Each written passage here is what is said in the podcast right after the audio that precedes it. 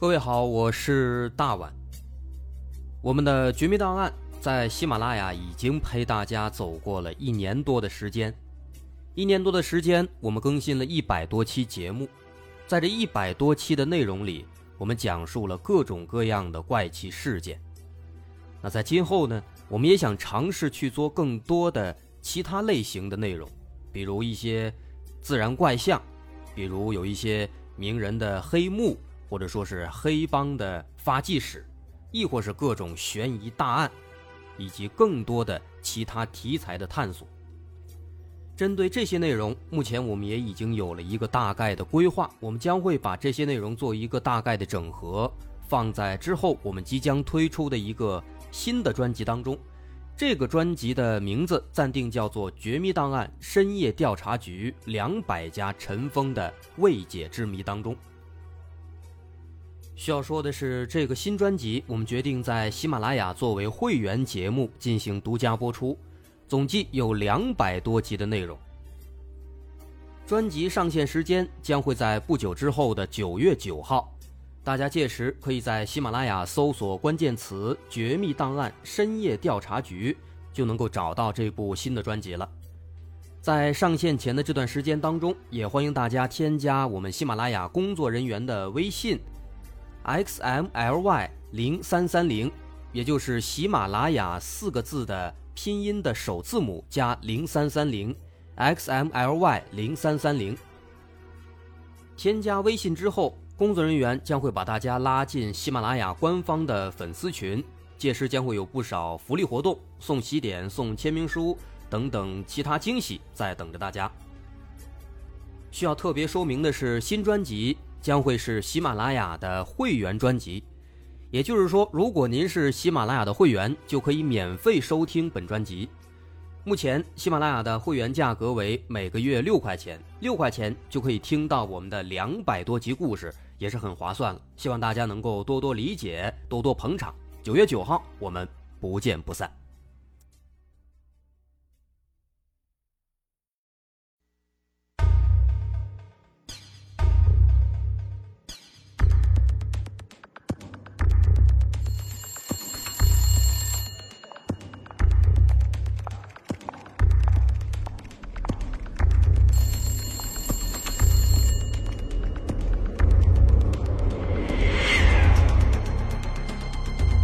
探索事实真相，搜寻幕后真凶。欢迎收听《绝密档案》，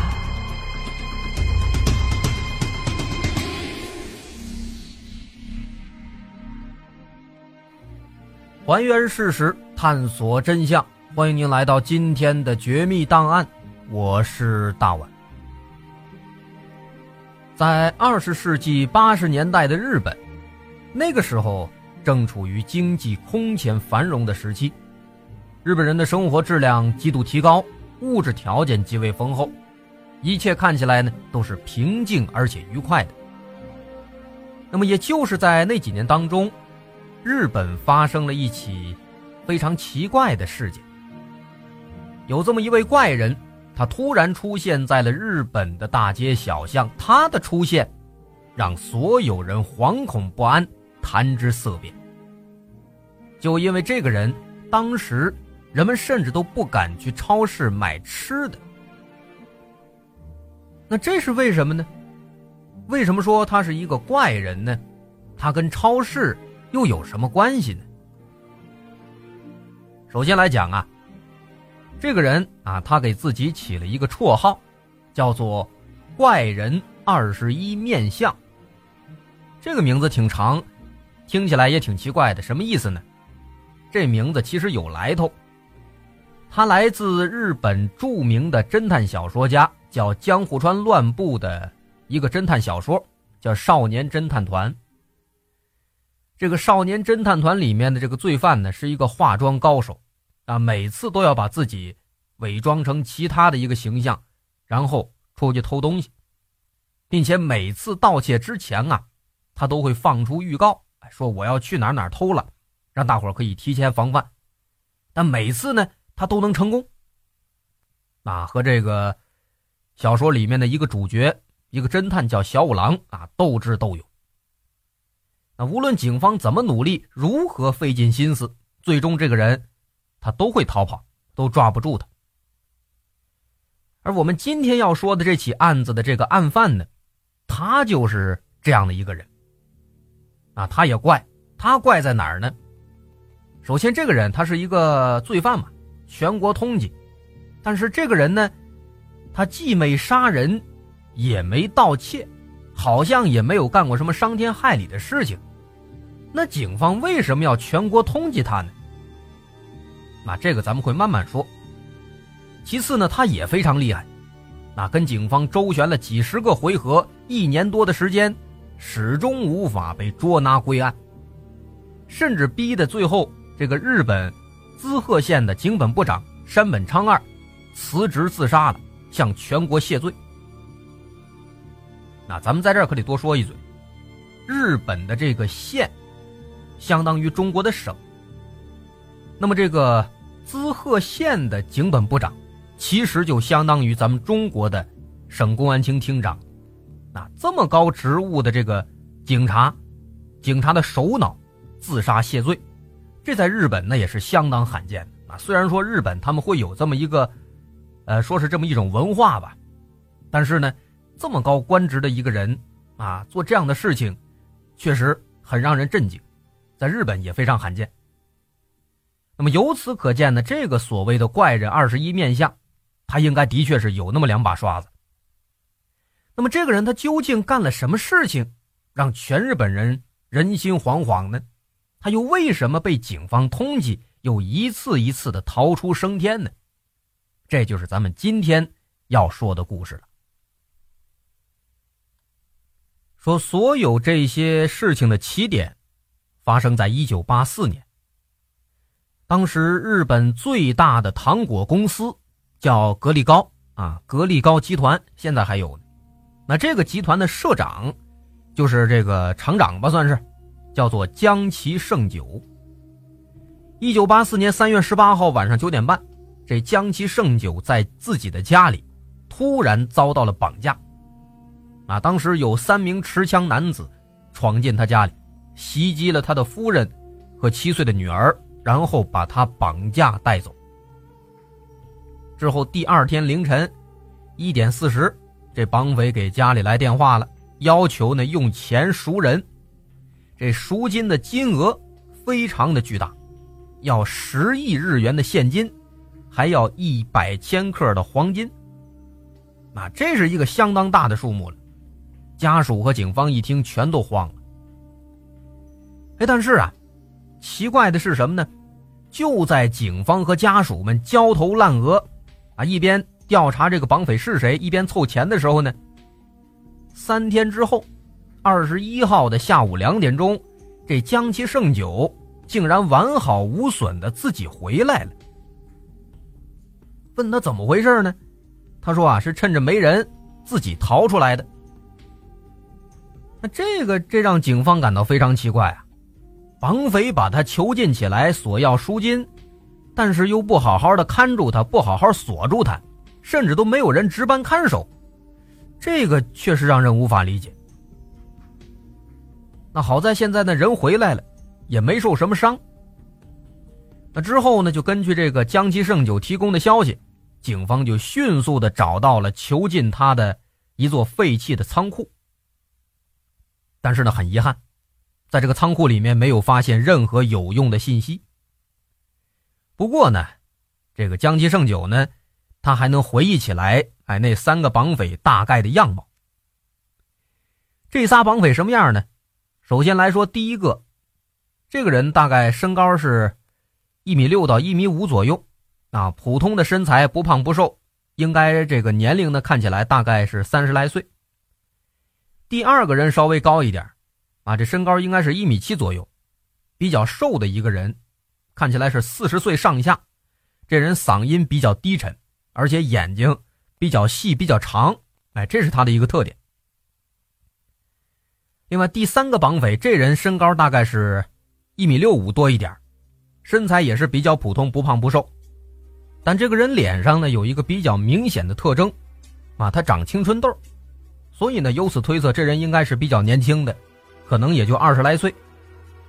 另外，这个人的口音听起来啊，像是四国岛高知县那边附近的人。另外，这个人还会开车啊，当时就是他负责开车。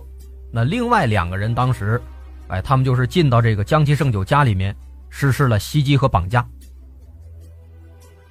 那么，根据这些信息呢，我们可以发现，其实并不是非常具体，啊，这个也没办法，因为这三个绑匪啊非常的谨慎，只要他出现在这江崎胜久面前，这仨人就会戴上那种蒙面的帽子，就只有这个眼睛露在外面。而且这三个人之间彼此称呼，也都使用了代号，啊，使用昵称，分工明确，不露一丝马脚。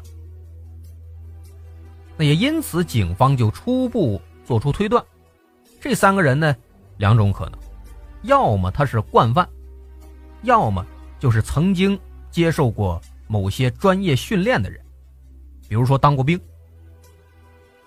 啊，不过呢，这其中也有问题，既然说说这伙人有经验，可能是惯犯，或者可能他有过这个特殊训练，那他们为什么？这么轻易的就让江七胜九逃走呢？那这一点，警方是百思不得其解。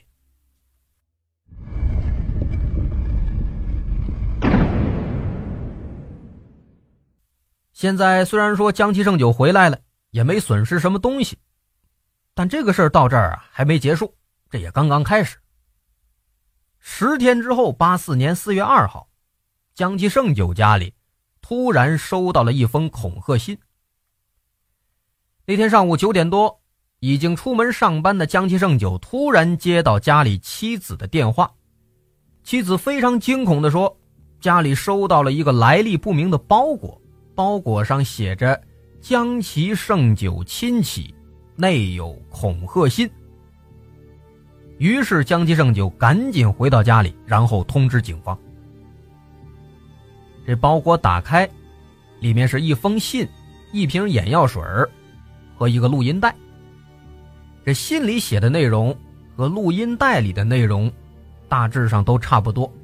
啊，从这个录音带的声音来听呢，江其胜就辨认，确实也是当时绑架他的那三个绑匪当中的一个。这信里都是什么内容呢？首先，绑匪在信里面。嘲讽了警方的无能，啊，说这瓶眼药水你们赶紧拿走，自己好好保养眼睛去吧。这么简单的案子都破不了，你这眼睛可真的是不行。嘲讽完之后，又说呢，这次啊，我们要六千万的这个现金。四月八号晚上七点钟，由你江崎胜酒亲自送到一个什么什么咖啡馆。如果说不送，那抱歉，将会有严重的后果。啊，这种形式的这个勒索，咱们其实倒是头一次见。您看这人质都跑了，目前来看呢，绑匪这手里边似乎也没有什么把柄，就这么空口的凭空要钱，那这的确是挺奇怪的。那这起案子呢，确实从头到尾啊，从这案犯到被害人都透露着一股古怪的气息。啊，随着这个情节往后推进，这一点咱们会越来越明显的能够看出来。单说这封信吧，更加蹊跷的在后边，这个信的署名上落款写了四个字：“知名不惧。”知名不惧这四个字是什么意思呢？这字面直译过来，意思就是说什么呢？你知道我的名字，所以我在这儿就不具体写了。更深层次的意思呢，就是说啊。你知道我是谁，但是呢，我不想让别人知道咱们之间的关系，也不想让别人知道咱们之间的事情，所以说我就不写名了。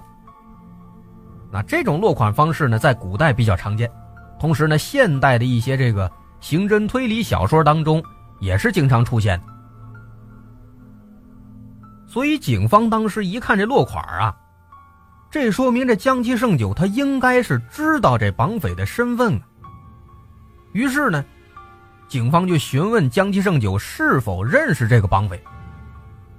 嘿，但是没想到江七胜九，他是堂堂色色，说身体呢不太舒服，不想再接受过多询问了，然后这事儿就不了了之了。那他这不回答，那警方也没办法，只能够呢，哎，在四月八号这天配合江其胜久去交钱，希望能够趁机把这些罪犯给抓住。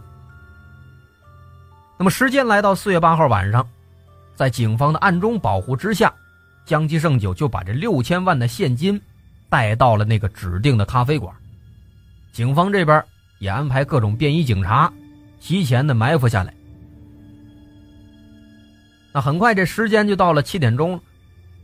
但奇怪的是呢，这绑匪他并没有根据事先的这个约定，准时打电话过来。之后他们一直等，等到八点钟，还是没有任何的消息。那眼看这时间已经过了一个小时了，从以往的这个敲诈案件来看的话呢，这会儿罪犯应该是不会来了。那这样再等下去也没有什么意义。这江其胜久自己呢，也没有什么好的办法，只能够同意警方的这个建议。哎，他们就离开了，开车回家了。但是呢，这钱没交出去啊，江其胜就更慌，他光怕出事回到家里之后呢，丝毫没有安心，啊，似乎这心里边有很大的一个负担。当天晚上，他坐在自己的书房里面，彻夜未眠。直到第二天早晨七点四十五分，警方打电话过来了，说他们昨天晚上一直在这咖啡店里边猫着，直到这咖啡店关门了，都没有人来联系这个事情，这罪犯一直没出现，似乎这一切就风平浪静了，就当他是个玩笑吧。可听到这个消息啊，江其胜久并没有放松下来，他给自己的秘书打了个电话。让他取消当天的一切安排，自己要在家休息一天。但也就是在这个时候，意想不到的事情发生了。就在江其胜久打完电话没多久，大阪的《每日新闻》和产经新闻的办公室都收到了一封信。这信的署名写的是江其胜久，但是从内容来看。这显然并不是他写的。这是谁写的呢？这其实就是那个绑匪写的。这绑匪也就是咱们前面提到的这个怪人啊，怪人二十一面相，其实是他写的。他署名江吉胜久，就是为了让这个信呢能够顺利的送到。这个内容大致是这样的：说因为这个格力高集团的江吉胜久，他不按照约定，反而和警方串通一气。用不诚实的手段愚弄我们，所以我们要对格力高进行一系列的报复行为，请各位媒体记者们做好准备。很明显，这是一封挑战书啊！这目标是直指格力高集团。这个人呢，他应该是了解江其胜久的每一步行动，但是又藏得很深。他在信中表示，如果这次仍然得不到现金，那么，就像格力高集团生产的巧克力里投放剧毒氰化物，让全日本人都因为江其盛酒而中毒身亡。这条消息一经放出，瞬间全日本是惊恐万分啊！警方也赶紧下大力度去查，结果还真的就在兵库县西宫市的某些便利店里面。发现了含有氰化物的巧克力。这些巧克力的内包装上，一般都会贴着一张字条，字条上这个大概意思呢，说这盘食物有危险，吃的人要小心啊，等等等等。最后署名都写的是“怪人二十一面相”，啊，这是这个名字第一次在这个大众的视线当中出现。那这下子这可不得了。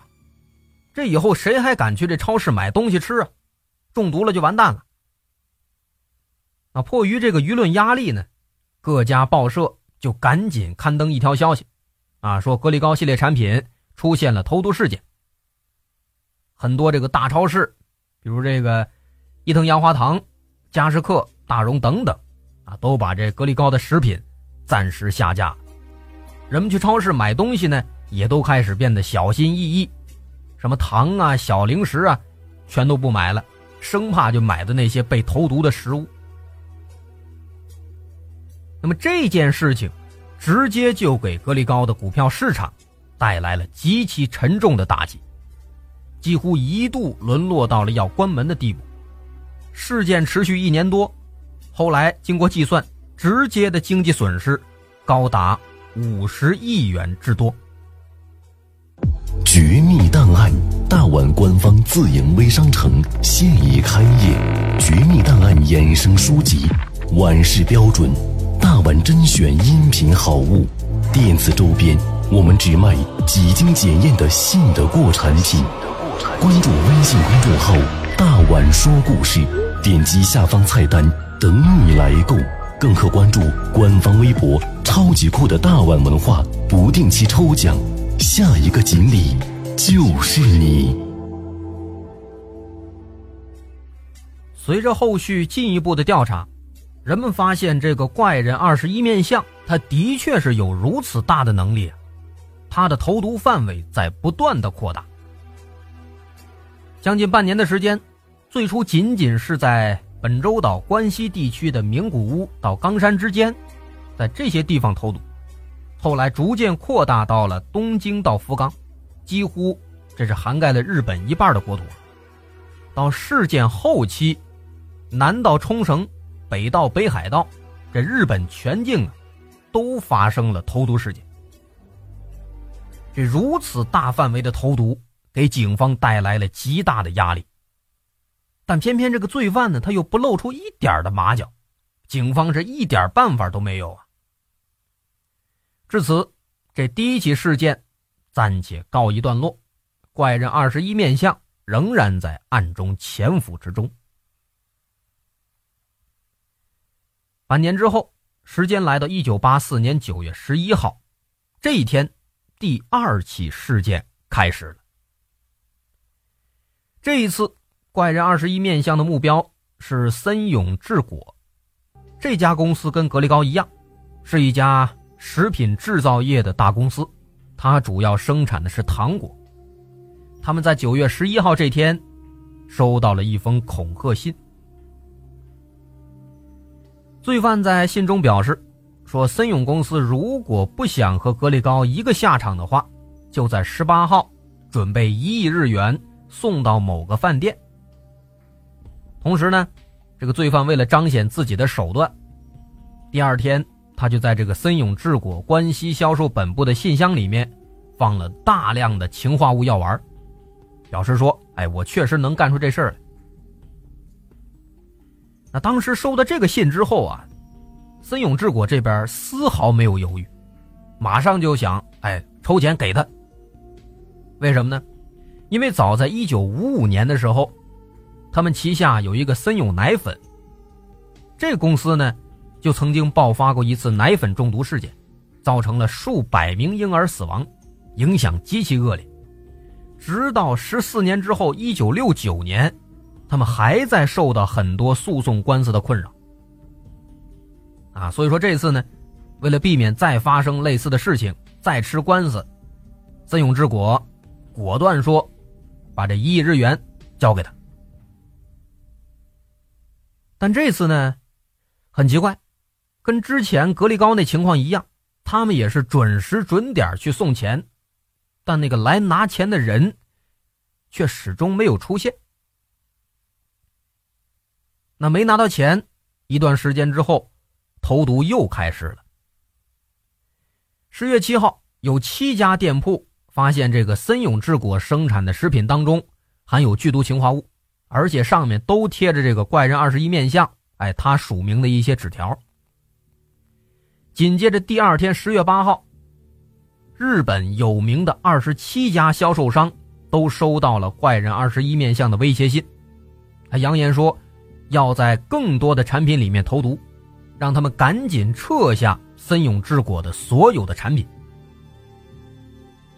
同一天，这个怪人还向五家媒体各发了一封挑战书，在这封挑战书当中，他表示森永制果将会重蹈当年森永奶粉的覆辙，号召媒体们抓紧关注，大新闻来了。另外呢，需要说的是，在这信里边，他还指名道姓的对警视厅的长官铃木真敏，以及大阪府兵库县警方本部的长官提出挑战，表示如果不尽快解决这起案子，那么投毒范围将会继续扩大。您别说，这个人还真的是说到做到。之后，他陆续在大阪府兵库县。京都府爱知县的总共十三个大型超市当中，投放了含有氰化物的食品。除此之外，个别媒体也收到了氰化物药丸，但是这个时候警方仍然是束手无策。事情发展到这儿，这怪人二十一面相仍然没有要停止的意思。一个月之后，十一月七号。日本著名的咖喱制造商好事食品也收到了威胁信，同样是要求大量的现金，约定在十一月十四号当面交易。那在这儿需要说的是，十一月十四号的这次交易是警方离怪人二十一面相最近的一次，但是非常可惜，后来因为警方协调不够，并没有抓捕成功。那么这次呢，和之前两次不太一样。这次，在到达这约定地点之后呢，这怪人就准时把电话打过来了，然后他播放录音机里面提前录好的声音，哎，用这个东西来约定具体的交易时间和地点，以此达到保密的效果。不过呢，在这个电话沟通的过程当中，这个人他接连换了好几个交易地点，最终。来到了大金服务区停车场。那么，在这个停车场有一个老警员，他就目击到了有一个三十来岁、戴着棒球帽、戴着墨镜的一个可疑男子。这个可疑男子呢，从外貌上来看，和警方认定的罪犯当中的某一个非常的像。但是呢，这个人好像非常狡猾，他就在五六十米外远远的看了一眼，然后迅速消失。等警方追过去之后，已经消失不见了。另外，在当天晚上九点十五分，滋贺县警方的巡逻队，当时就曾经在这个停车场附近的公路上，看到过一辆可疑的白色客货两用的面包车。但是呢，非常尴尬的一点是什么呢？这个巡逻队啊，他并不知道警方当时正在办的这起案子。所以说呢，当时他们感觉这车可疑之后呢，就只是做了简单的询问，问完之后感觉问题不大，直接就放走了。直到说过了好几分钟，警方找到他们问这个相关的情况，才发现竟然把一个很重要的线索给放走了。他们光记得这车上是一个四十来岁的一个男子，戴着一个巨人队的棒球帽，被询问之后呢。二话没说，问完话马上就逃跑了。那意识到这个问题之后呢，警方一看，这很有可能就是凶手之一啊，赶紧就开车追。您别说，运气还挺好，九点二十五分，在路边把这辆白色面包车找到了，但这个时候车上已经没人了。不过在车的里面，警方发现了大量的可疑的工具，比如。有一部能够监听警方谈话的对讲机，那么这个发现可以说表明这辆车那极有可能就是那个凶手的啊，那个怪人二十一面相的。于是警方赶紧查这车的相关信息，查这车主身份，结果查完之后一核对啊，发现不是，这车呢很有可能是这个罪犯偷过来的，因为车主这车不久之前丢了。总而言之呢，这一次，警方错失了一次非常非常好的机会。那么，对于这个怪人二十一面相来说，他的这第三次交易也失败了。所以说，不久之后，第三轮投毒也开始了。啊，具体这个投毒细节哪儿中毒了，咱们就不再赘述了。总之呢，的确给这三家公司带来了相当大的损失。时间来到十一月十八号和十九号这两天，松永制果和好事食品这两家公司相继收到了新的威胁信。之后二十四号，媒体也收到了新的挑战书。二十六号，这怪人干脆直接给兵库县的警方本部也寄了一封挑战书，讽刺警方在十四号当天的抓捕活动当中啊，多么多么没用。多么多么无能！那警方一看，肯定都生气呀，但生气归生气，你又没办法。打这儿之后呢，警方又查了半年多的时间，直到一九八五年八月七号。那这一天，迫于压力，滋贺县警本部长山本昌二辞职，并自焚身亡，以此谢罪。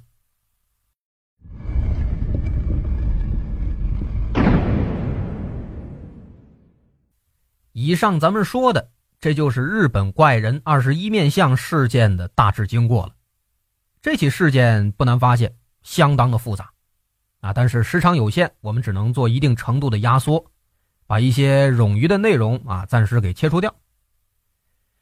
那么，即便如此，在仅有的我们说的这些信息当中，大伙也能够发现非常非常多的细节。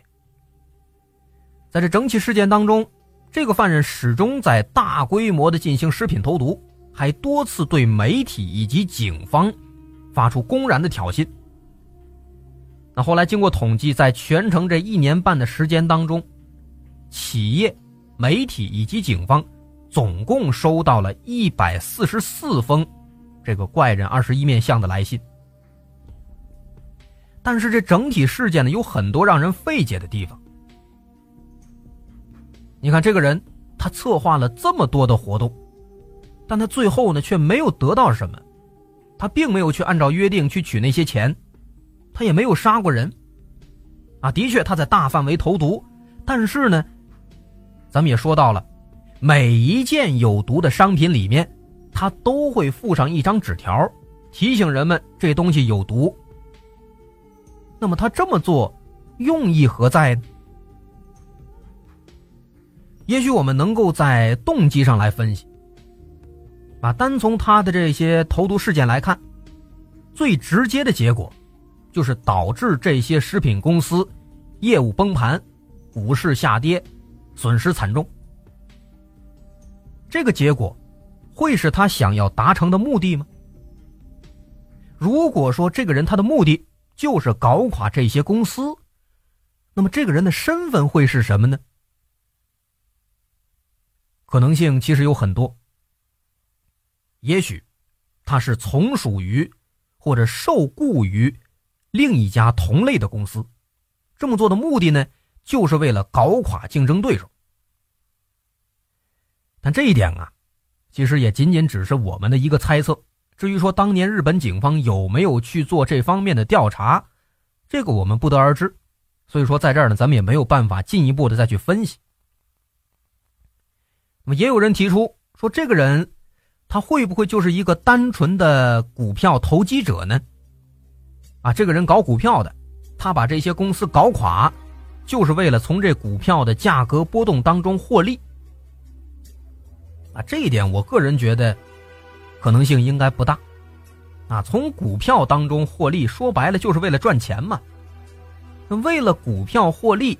他制造了这么大的一系列的投毒恐吓案件，一旦被抓住，那罪过肯定也是不小的。那既然如此，他为什么不直接去收下那些公司送来的钱呢？那更直接，没道理。那除此之外呢？如果我们仔细的观察这一系列事件当中的一些小细节，我们可以发现。这个怪人二十一面相啊，他很有可能是一个跟格力高集团有一定的关系的人，或者说呢，他是一个跟格力高的社长江崎胜久有某些关系的人。为什么这么说？理由还是比较充分的。首先，整起事件是从江崎家的格力高开始的，另外还有很多值得研究的细节。那从当年这江崎胜久被绑架的情况来看，啊，根据他们一家人回忆，当时这仨人入室绑架，那这几个绑匪似乎对他们家的情况非常熟悉，甚至都知道啊，他们家那个钥匙在谁的身上。而且在江七胜久被监禁的过程当中，竟然没有人全程看护，而且关的一点也不严密，随随便便的他就跑了。其次，在这个。绑匪寄来的第一封信当中，最终那个名字落款写的是“知名不具”。这个词儿的意思，咱们前面也说了，说明江七胜久有可能他知道这个人的身份啊。那么他为什么不告诉警方呢？啊，这也是一个谜。宁可公司遭受这么大的损失，也不把自己知道的信息给透露出来，为什么？再次。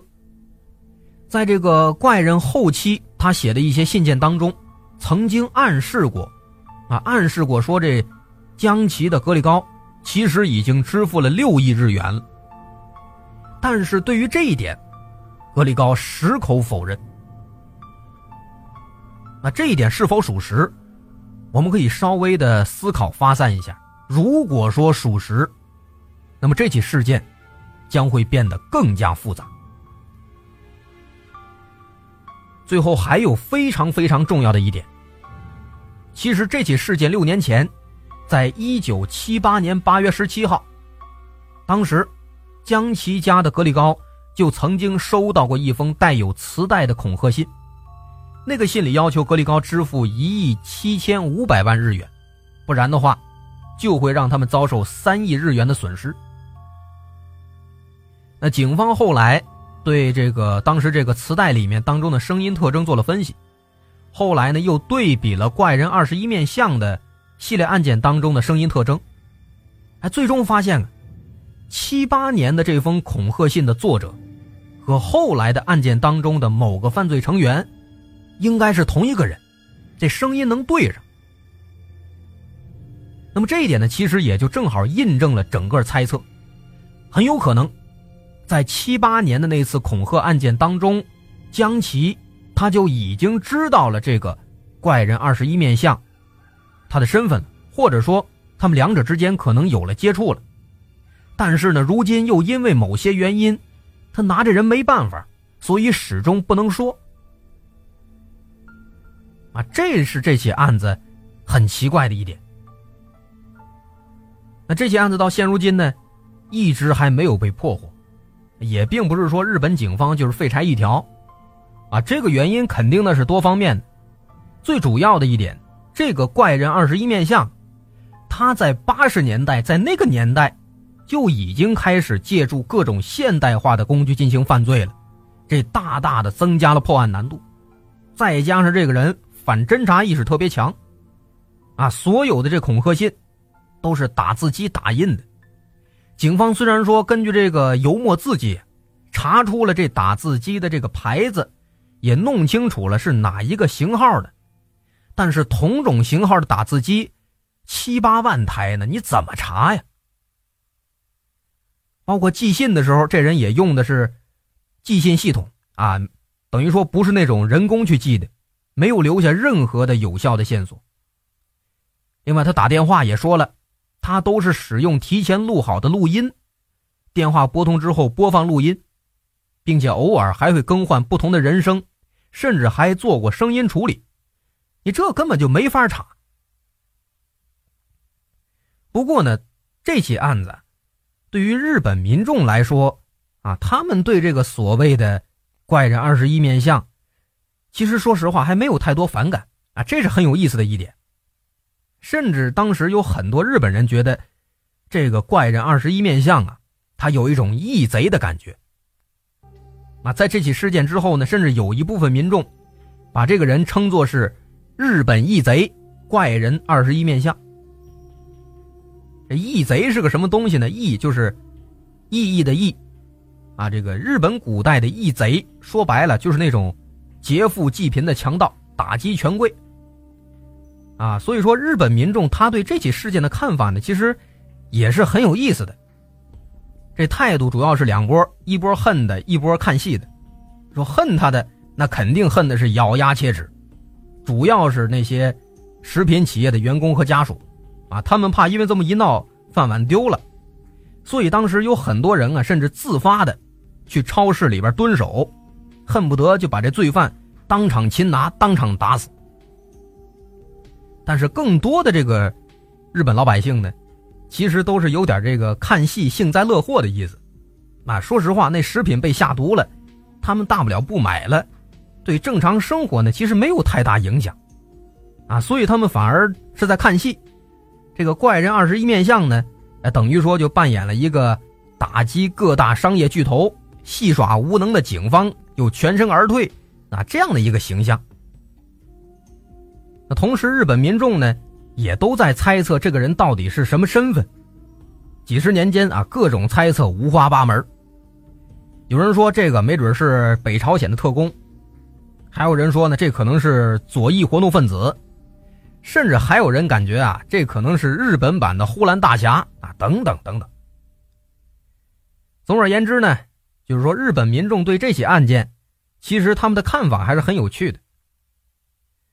那么在末了，咱们再稍微说两句这起案子的后续吧。说当时这个滋贺县的警本部长山本昌二，他谢罪自杀之后呢，这个怪人二十一面相，哎，他发表了一篇活动终止的一个宣言，啊，宣布就此销声匿迹。哎呀，的确，打那之后呢，再也没有过关于他的任何消息，这投毒也停止了。那么也因此呢，有人就猜测。啊，说这个人他把山本昌二给逼死了，那么他会不会，他的目的就是为了要搞死山本昌二呢？会不会跟他有仇呢？啊，这个可能性当然他很小了。如果说他要想搞死山本昌二的话，没必要如此大费周章。啊，总而言之，这个人到底为什么，动机是什么，身份又是什么，我们至今还是不得而知。啊，这起案子还是比较有意思的，大伙儿如果感兴趣，可以在下面咱们讨论一下。那么今天咱们绝密档案也就先说到这儿，我是大碗。如果您喜欢，可以关注我的微信公众号，在微信搜索“大碗说故事”，点击关注即可。好，咱下回见。